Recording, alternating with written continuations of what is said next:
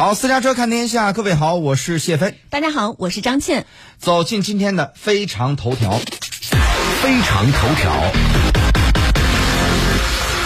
据中国载人航天工程办公室消息，问天实验舱入轨后呢，顺利完成状态设置，于北京时间的二零二二年的七月二十五号三点十三分，成功对接于天河核心舱向前前向端口。整个交会对接过程历时约十三小时，这是我国两个二十吨级的航天器首次在轨实现。交会对接，也是空间站有航天员在轨驻留期间首次进行空间交会对接。问天舱长啥样？具备哪些的神奇功能？将主要承担什么工作呢？来听一下中央台记者李林的相关报道。五、四、三、二、一，点火！点火！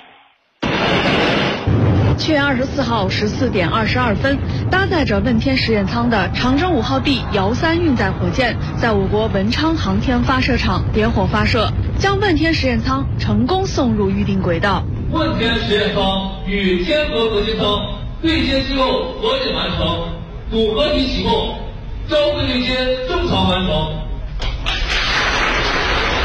大约十三个小时后，也就是二十五号的凌晨三点十三分，问天实验舱成功对接于天河核心舱前向端口。北京航天飞行控制中心问天实验舱任务总师邹雪梅表示：“这是我们首次实施大型舱段的在轨的交会对接，也是首次采用这种半自主的快速交会对接的方式。呃，总的来说，整个交会对接过程控制非常精准。”呃，完成的很圆满。在太空进行交会对接，是让两个飞行器在彼此距离相隔上万里的太空能够相互找到，并且对接上。这并非易事，更何况这次对接的还是两个大块头。尽管此前的神舟载人飞船也采用了快速交会对接的技术，但相比过去船舱对接的六七个小时，这次所需的时间更长。邹雪梅说。因为这是呃首次这种大型的呃舱段的对接，它在入轨之后呃要进行交会对接相关的设备的测试，还有就是我们这次呃这个大帆板在轨依次展开，这些的测试工作要预留出呃时间来，把平台的状态测到位，确保对接控制的精准实施。为了保证交会对接的安全。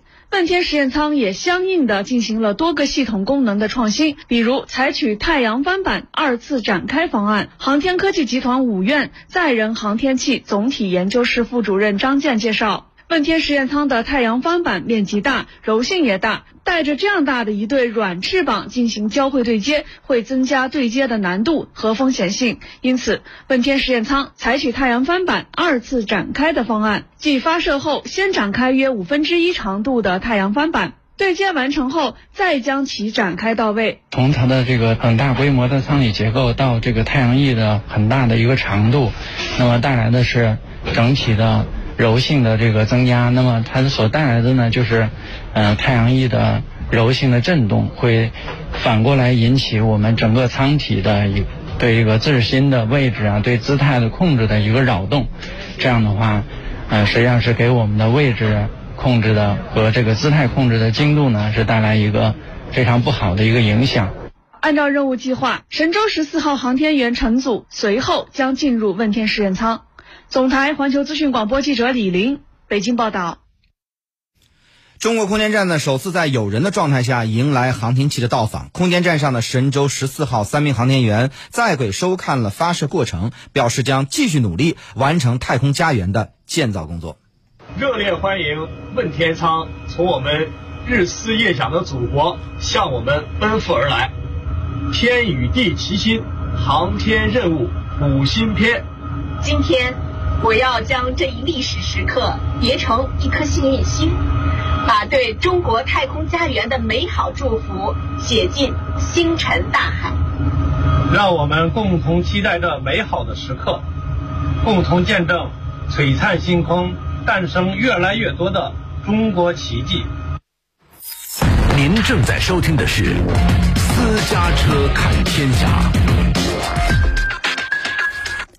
地。时间七月二十三号，土耳其国防部长阿卡尔接受媒体采访时表示，为了解决乌克兰粮食出口问题而设立的联合协调中心的准备工作，昨天已经结束。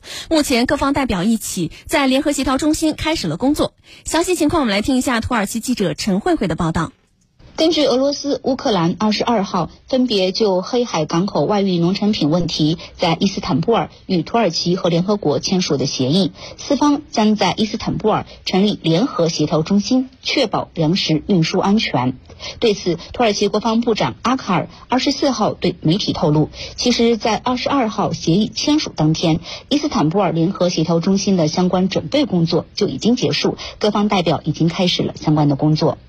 阿卡尔二十四号还透露了更多的细节，比如他说，伊斯坦布尔协调中心设在土耳其国防大学莱文特校区，负责人由土耳其的一名海军上将担任。